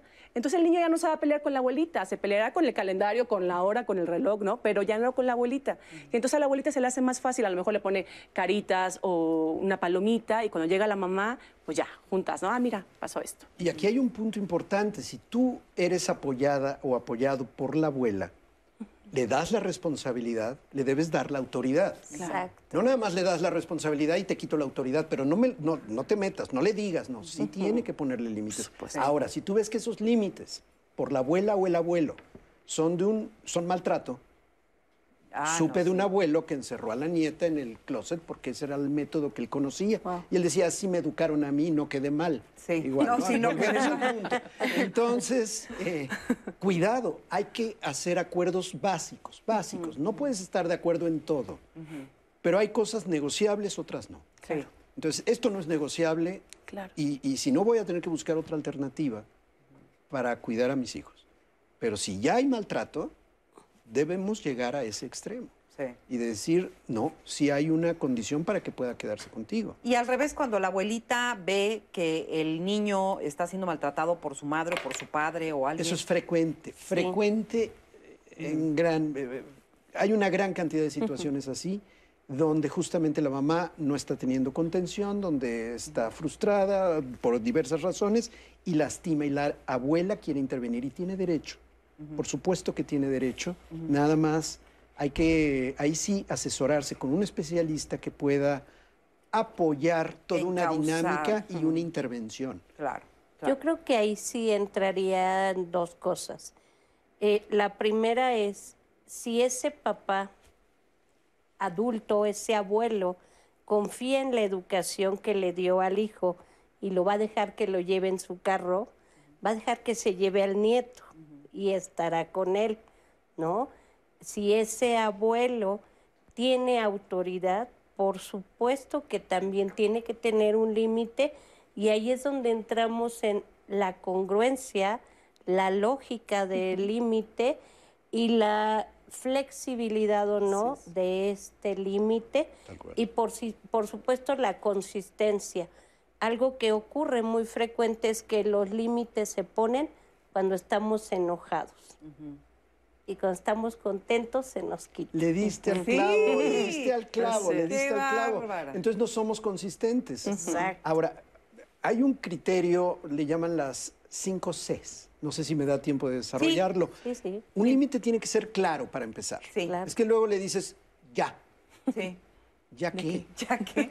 O, o le dices, ya estate. Ah, no, pues ya con eso me quedó clarísimo, ¿no? A ver, di lo que, la conducta que quieres observar o la conducta que quieres que ya no haga. Déjalo claro. No puedes jugar con la pelota en la sala de la tía Conchita. Exacto. ¿Por qué? Porque tiene figuritas de Yadro. Entonces no puedes jugar aquí. O sea, hay que explicar. Ah, Exacto. Y puedes jugar en tal lugar. Luego, ese es claro. Sí. Concreto. Si sigues jugando aquí, voy a retirar la pelota. Para que conserves la pelota, juega acá. Le dejas muy claro lo que va a pasar para que él elija. Y tú le debes de decir, elige. ¿Qué decides? Tú decides. Ahora, corto. No empieces con, porque en la vida, Miguel Arturo, lo importante es el respeto al derecho ajeno y le sueltas un Y esa es la paz. Y el niño ya se entra lo que yo llamo, el niño entra en modo avión, en modo, en modo vuelo. Ya, ya no te escuchó, ya nada más la mirada, ya la, ya perdiste. La otra es cúmplelo. Si siguió jugando, entonces sí retiras la pelota, con todo y berrinche. Claro. Y la consistencia es que no lo hagas, no pongas el límite cuando estás de malas y cuando estás de buenas no. Podríamos hablar de una congruencia a lo largo del tiempo, es lo que define la consistencia. Que me parece que es importante, ¿no? La congruencia, porque tocaste ese punto que me parece vital. Ah, Somos muy incongruentes, a veces sí y a veces no. Y depende del humor de- del que nos agarren. Y eso les hace mucho daño a nuestros hijos. Nati, había una pregunta por ahí muy interesante. Así es, Marisa. Nos, eh, nos escribe una persona que está privada de su libertad y nos dice, mi esposa y mi hija vienen a visitarme cada ocho días. Mi círculo familiar es muy pequeño, un máximo de siete personas. Mi cuestión es la siguiente, ¿cómo puedo dirigirme con mi hija? Ella se la pasa llorando todo el tiempo. Cuando viene a verme, también esto pasa con las per- personas a su alrededor. Ella tiene miedo a la convivencia, tiene medio- miedo a estar con otras personas, con otros niños. Ella siempre recurre a los brazos de su mamá y la mayor parte del tiempo se la pasa con las manitas en sus ojos. ¿Cómo puedo ayudarla o qué nos recomiendan que podamos hacer, ya que somos un sector que estamos privados de nuestra libertad, pero se olvidan de nosotros los que creemos en la reinserción a la vida? Ojalá pudieran ayudar a este sector olvidado, nos dicen. Wow. Qué bonito. Pues creo que lo importante lo, sería que nombre las emociones. Los niños no nombran las emociones. Los niños son la voz de la familia. A partir del comportamiento están diciendo algo está pasando. Y si a esta pequeña no le explicaron qué es lo que está pasando con el papá, que sigue siendo su papá aunque no esté en casa, y, y le dan como toda esta explicación clara, el juego permite, por ejemplo, que puedan nombrar la emoción. El juego es catártico para el niño. Por eso es importante que juego, por eso existe la terapia de juego. El arte ayuda a expresar todo aquello que yo no puedo nombrar como niño. Eh, a- por ejemplo, yo les pongo a los niños, ¿no? A ver, si yo le digo qué sientes, tal vez se pueda quedar callado, pero si le digo dónde lo sientes, ¿ok? ¿Qué color le pones? ¿Qué forma le pones? Entonces, cuando ellos logran nombrar, entonces la conducta desaparece. porque a partir de que nombro, entonces ya no necesito la conducta. Bueno, evidentemente va a ser otro tipo de comportamiento, entonces Claro. nombrarlo a partir de expresarlo. Eso le va a ayudar. Yo creo que en este es todo un contexto, ¿no? En un contexto me imagino el pasar lo que es el filtro para poder entrar a ver al papá, el filtro de que tocan, te quitan, te gritan, todas esas cosas que El miedo a lo ver. desconocido de todo lo que te enfrentas ahí. Y después, no, dije, no dijimos la edad, pero parece que implica una niña entre escolar, más o menos, preescolar, escolar, que porque dice, pide las manitas, ¿no? Entonces, parece que es una niña preescolar y debe dar un miedo terrible el poder entrar a todo ese contexto. Entonces, como calmarla ahí eh, después de que la mamá fue revisada, contenerla y decirle, vamos a ver a papá. Al final del día eso van a hacer, van a ver al papá. Y explicar, ¿no? A veces no explicamos las cosas, creemos que no nos van a entender. Claro. Y los niños a veces no entienden las palabras o no entienden lo que les decimos, pero entienden lo que sienten. Y si uno no trata de darle una explicación a eso, es terrible. Hay mucha incongruencia también entre lo que dice mamá cuando dice, no te preocupes, no pasa nada. Y sí está pasando porque estás viviendo una circunstancia que te hace sentir extraño. Entonces hay que aprender a que combine lo que se siente con lo que se y dice. que no lo niegue. Y que no lo Y niegue. que el papá manifieste contención física con la niña Sí. gradualmente, no imponiéndola, Sí. pero que haya contacto físico. Esa es mi recomendación para Sí. la persona que nos escribe también. Claro, muy bien. Pues vamos a ir nuevamente a estos eh, agradecimientos que tenemos por justamente el aniversario de Diálogos en Confianza y después una breve pausa. No se vaya.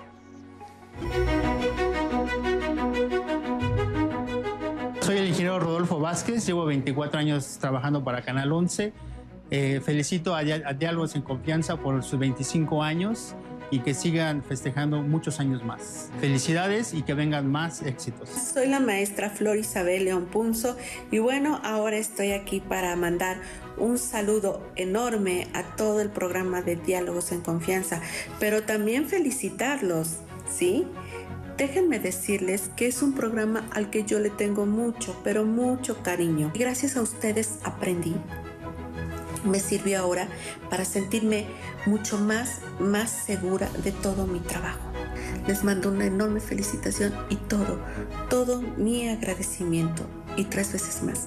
Gracias, gracias, gracias a todo el equipo de Diálogos en Confianza y a todas las productoras y productores que están ahí detrás. Felicito a nuestros amigos de Diálogos en Confianza. Sin lugar a dudas, este ha sido un espacio que a lo largo de estos años ha permitido entrar a las casas de las familias mexicanas y ser un medio que permite informar sobre los diversos temas. En la rama en la que yo me dedico, que es la materia de los derechos humanos, ha sido un espacio fundamental para que permita generar un diálogo permanente entre la so- sociedad en específico, pero también sobre especialistas en los temas más importantes y más relevantes en el mundo actual.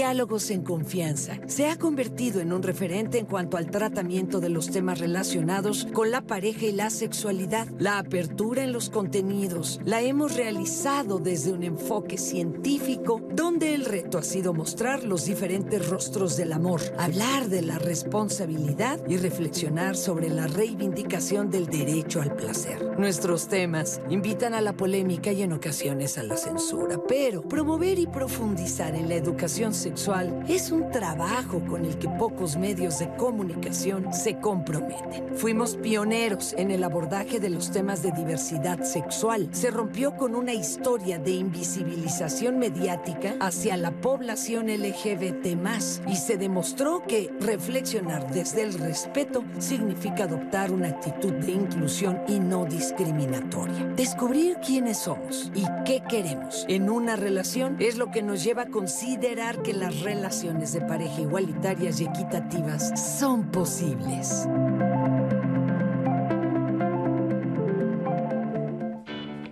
Pues Poner límites a nuestros hijos es educarlos, por lo tanto es amarlos, pero educar no siempre es fácil. Por eso hoy les presento algunos libros que pueden ayudarnos y guiarnos en este camino.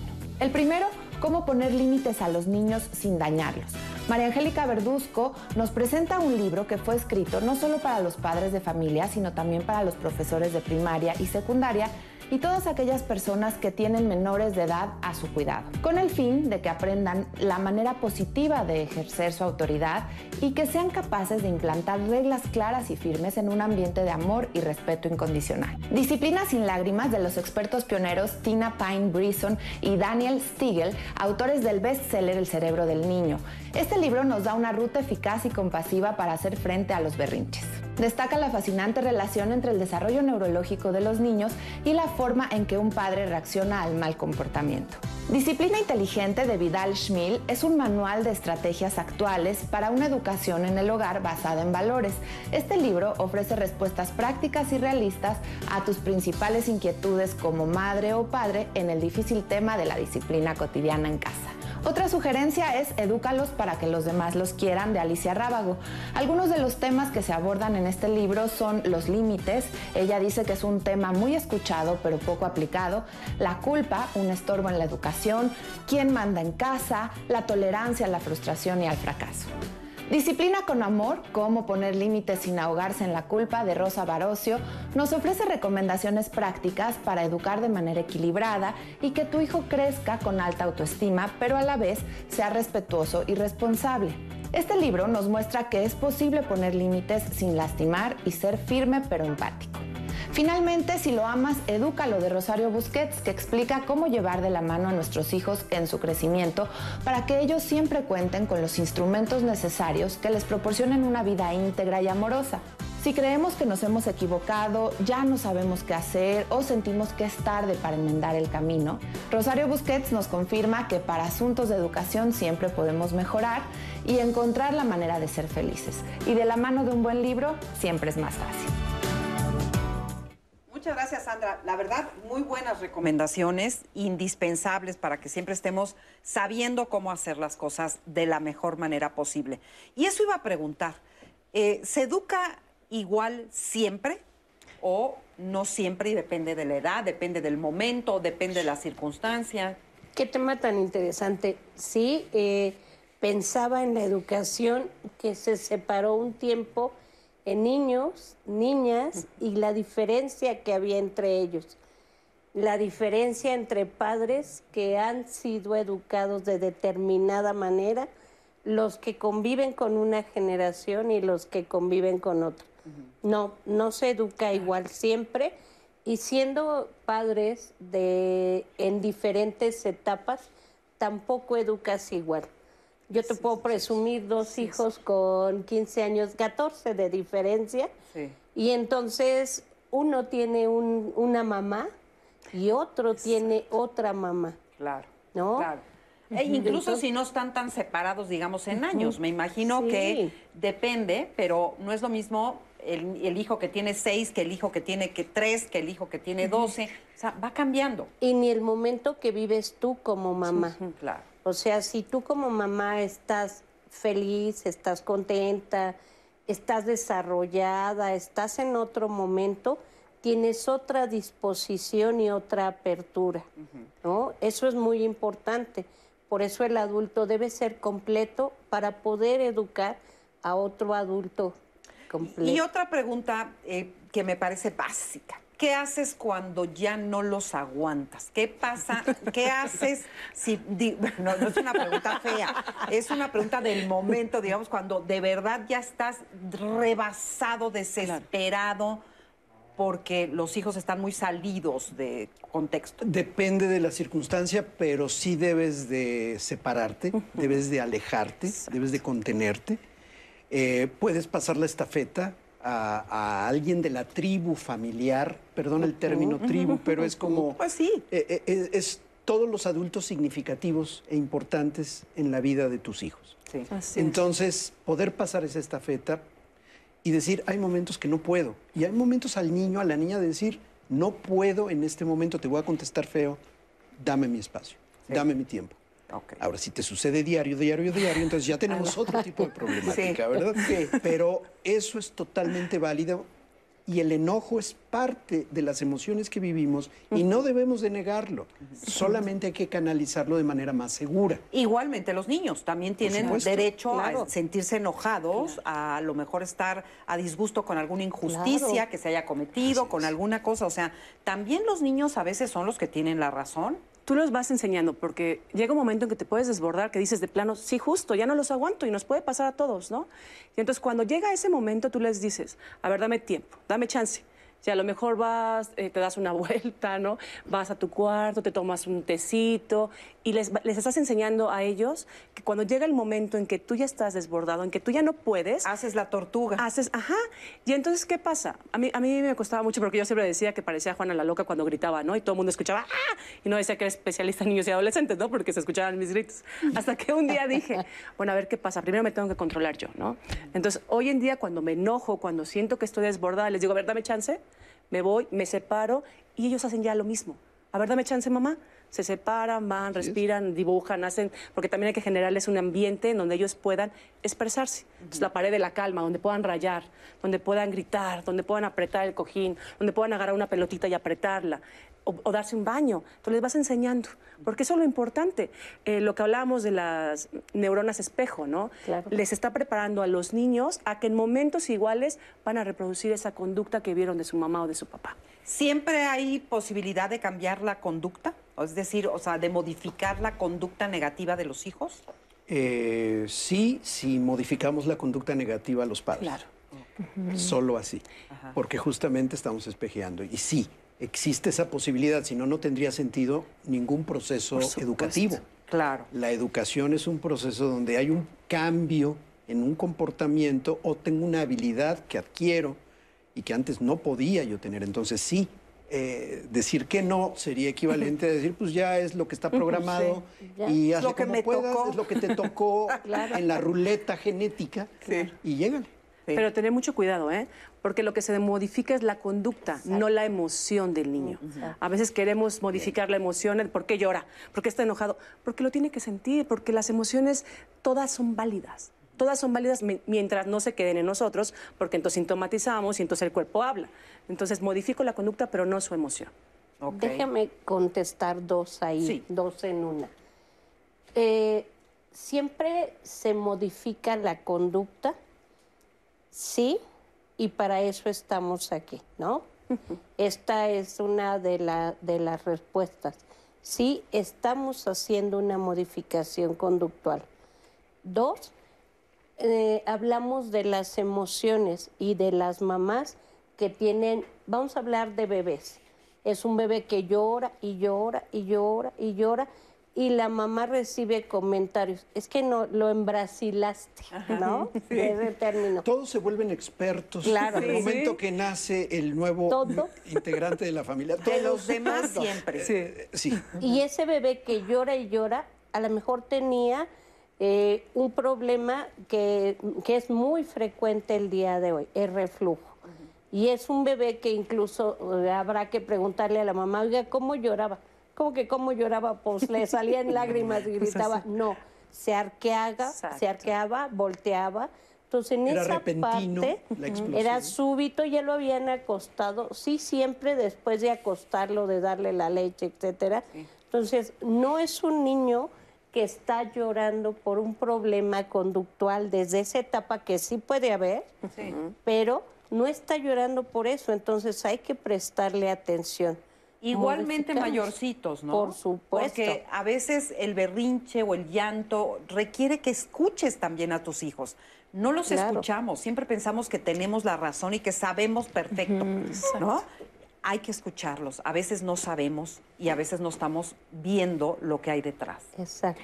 De hecho, Marisa, sobre estas etapas tempranas en la vida de los hijos, nos han escrito muchas mamás con la siguiente pregunta. Por ejemplo, Nancy Ramírez dice, falta hablar sobre límites desde el primer año de vida. ¿Qué es conveniente y qué no para ellos? Y como padres de niños tan pequeños, ¿cuál es nuestro límite con ellos al educar? Lo digo porque a esa edad aún no hablan, aunque sí se expresan muy bien. Y Eirancita Santoyo dice, ¿cómo controlar a los hijos en los terribles dos? Y nos dice, el amor se acaba cuando el berrinche empieza. Eh, eh, uno de los principales problemas es intentar controlar. Claro. No controles. Claro. Influye. Es totalmente diferente. ¿Cómo es controlar y cómo es influir? Controlar es que yo determino cómo debe de iniciar, continuar y en qué momento terminar un determinado comportamiento. Eso no es posible, a menos que estés amaestrando como mascota a tu hijo. Y te va a fallar, ¿eh? De cualquier forma. Esa es la intención. Ahora, influir es lo que estuvo mencionando, lo que han estado mencionando, Montserrat en particular, con respecto al modelaje, al ejemplo, a cómo me contengo. Entonces voy influyendo, pero es un proceso de años. Y yo sé, con mamás o papás con poca tolerancia a la frustración y que hacen berrinche, los papás, pues eso va a ser imposible. Entonces, ¿cómo voy a controlar el berrinche de mi hijo si yo estoy sacudiéndolo y estoy gritando fuera de control? Por eso, lo que Mirna mencionó desde la primera intervención es, empecemos por trabajar nosotros. Y que A no ver- quede como una recomendación al aire, es muy concreto. Unos padres ecuánimes van a tener hijos ecuánimes, No. unos padres... A ver, no es este, ecuanimidad, no es ecuanimidad. Se vale el enojo, se vale. Hay de pronto gritos, hay desacuerdos. Una familia que nutre a sus integrantes es intensa, probablemente. Depende del temperamento y del carácter de cada quien. Pero, pero no hay violencia.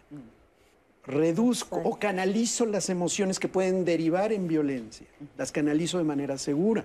No quiere decir que todos tomados de la mano cantamos en la noche y nos vamos a dormir. Eso es ridículo, eso no Claro. existe. Va a haber conflictos, va a haber pleitos, va a haber desacuerdos, va a haber todo eso. Eso es parte de una familia saludable. Claro, normal. bueno, eh, no, lo normal es violento. Saludable. Sí. Lamentablemente. Sí, a ver, explícame En eso. la actualidad, y por pandemia lo vimos Ah, sí. recrudecido, Claro, la violencia intrafamiliar se incrementó. Eso es lo normal, la norma, lo normal, como bien mencionaste, Montserrat, no es necesariamente lo correcto. Claro. Claro. Entonces, hablemos de una familia, ni tampoco quiero decir funcional. Vamos a hablar ¿Cómo de una familia que nutre. Una familia que nutre y construye más de lo que destruye e intoxica. Pero fíjate, me encanta porque, claro, siempre hay un cierto grado de destrucción. No existe, o si sí, preséntenme, a una familia que sea perfecta. O el ser humano perfectos. con el aura dorada y levitando. Y para eso tenemos que ser papás. Hasta entonces, pues no. Claro. Cuando uno ve familias con los niños muy bien portaditos, que uno dice, ay, mira qué niños, estos sí se portan bien, hijo, que no vean a los míos. Este, esas familias, ¿qué hicieron bien? O, este, o es nada más la pura fachada. Es que a lo mejor no estamos viendo el fondo realmente, ¿no? Realmente a lo mejor estamos viendo a un papá o a una mamá hostil que vamos a llegar y todos sentados, todos están. Cuando yo diga que se paran, control que decía, ¿no? Eso que se ejercía hace tiempo, que con la mirada, te- do-. ¿a dónde vas? Sí, que te- ¿No? con la mirada te dejaban quieto. ¿No? ¿A dónde vas? Entonces, muy probablemente estén ahí.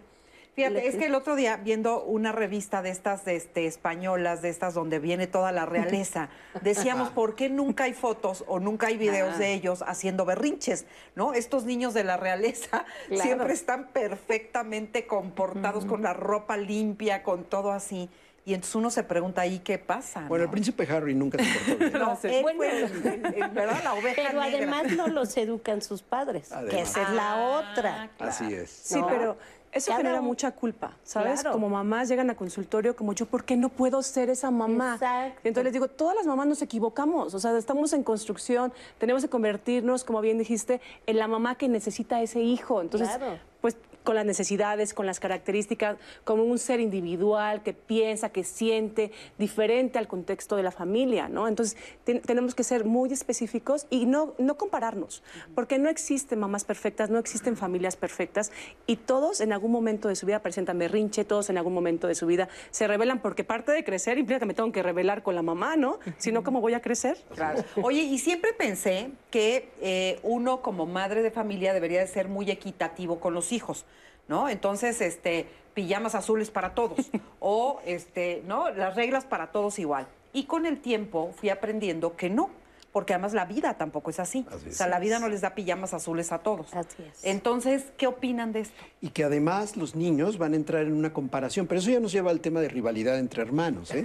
Ese Bueno, es otro una programa. Ok, este, el tema es que se vuelven vigilantes policías de que les sirvan la ¿Qué le cantidad de refresco exacta que a mí me sirvieron. La misma. Entonces se vuelve un problema.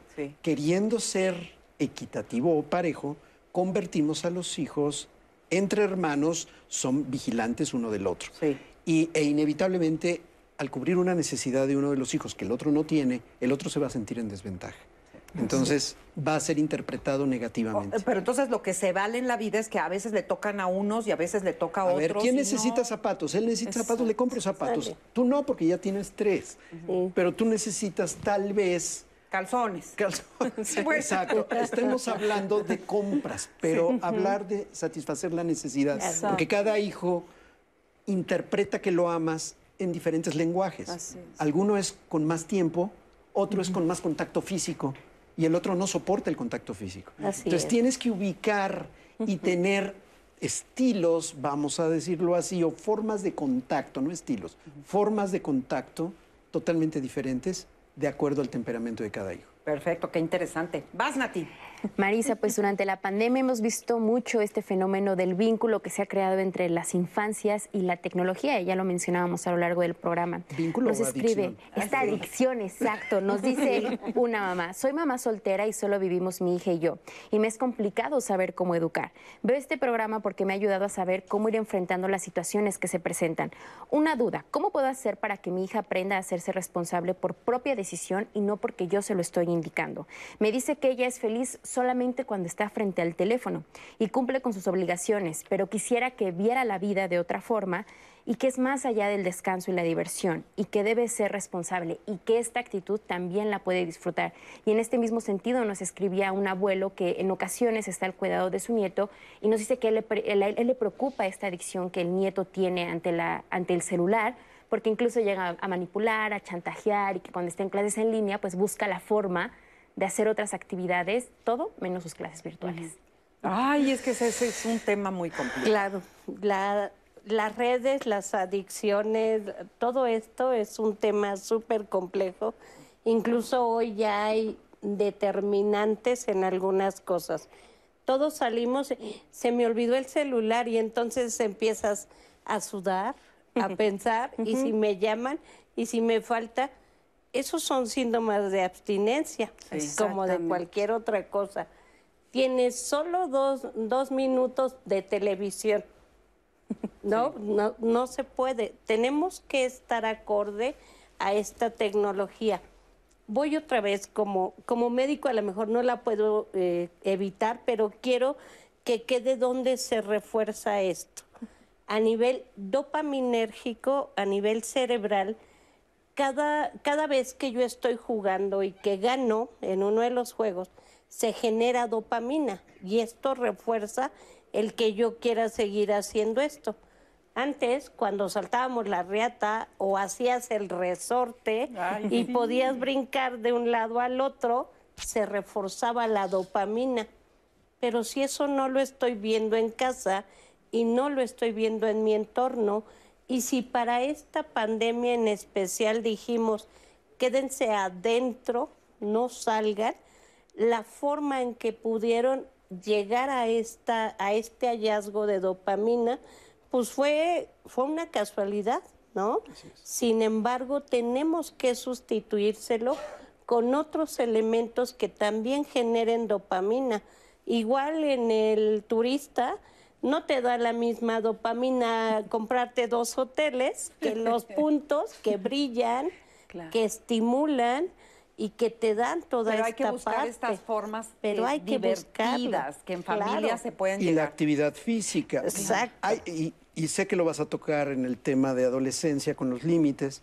Qué bueno que lo dices, nada más déjame hacer un paréntesis para que no se me olvide Venga. decirle a la gente que la próxima semana vamos a estar hablando con este mismo tema de límites, pero ya en la adolescencia, porque es completamente otro rollo. Aquí estamos hablando de niños chiquitos, pero la próxima semana vamos a hablar de toda la adolescencia. y Ahora, los chiquitos o no chiquitos, el problema con el contenido en Internet sin restricción alguna es que eh, la pornografía, la industria de la pornografía está educando, entre comillas, sexualmente a nuestros hijos.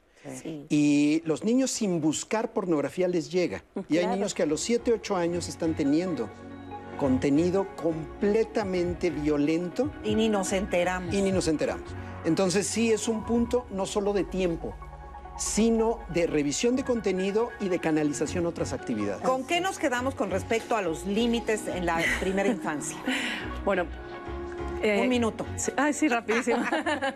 Ser muy específicos con niños. Todos los casos son diferentes y hay que cuidar el estado de ánimo de nuestros hijos, la salud mental de nuestros hijos. Y eso tiene que ver con el que haga ejercicio, el que pueda comer bien y el que duerma bien. Con estos videojuegos, con todo esto, estamos perdiendo a nuestros hijos en nuestra misma casa, porque a la casa llevamos el trabajo, a la casa llevamos la escuela y ahora ya ni siquiera tiene espacios, ¿no? Antes era muy estructurado qué espacios cada cosa. Perfecto, pues muchísimas gracias. Por supuesto que seguiremos hablando. Este tema continúa la próxima semana y nos vamos hacia la etapa de la adolescencia. Por hoy, muchísimas gracias a nombre de Natalia Jiménez, Marisa Escribano y todo el equipo de Diálogos en Confianza. Les agradece su atención. Muchas gracias. Hasta la próxima. Gracias. Ensamble Artesano 2020, una iniciativa de Fundación Haciendas del Mundo Maya y Taller Maya en alianza con México Territorio Creativo, Design Week México, Cara Larga y Estafeta, con asesoría de Igeneris y el Programa de Naciones Unidas para el Desarrollo en México. Ensamble Artesano 2020 fortalece el trabajo y la actividad artesanal de mujeres y hombres afectados por la incertidumbre económica ante la emergencia sanitaria en México. Promueve vínculos de creación y diálogo entre grupos artesanales y diseñadores. Ensamble Artesano 2020 genera así nuevos lenguajes que fomentan la innovación en los procesos artesanales sin perder la esencia e identidad del conocimiento ancestral.